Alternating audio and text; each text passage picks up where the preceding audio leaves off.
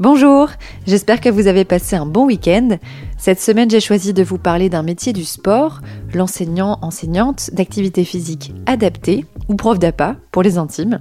On en a notamment parlé dans l'épisode sur la scoliose pour accompagner la pratique. Alors j'ai voulu en savoir un peu plus et c'est Maxime Macor, enseignant d'appât, qui nous présente son métier.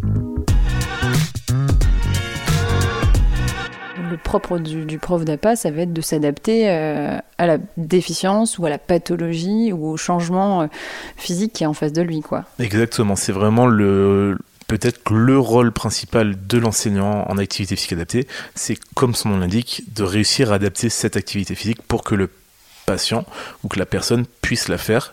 Sauf qu'on va y mettre un but derrière. Chacun mettra le but, l'objectif de sa séance, de son activité physique adaptée.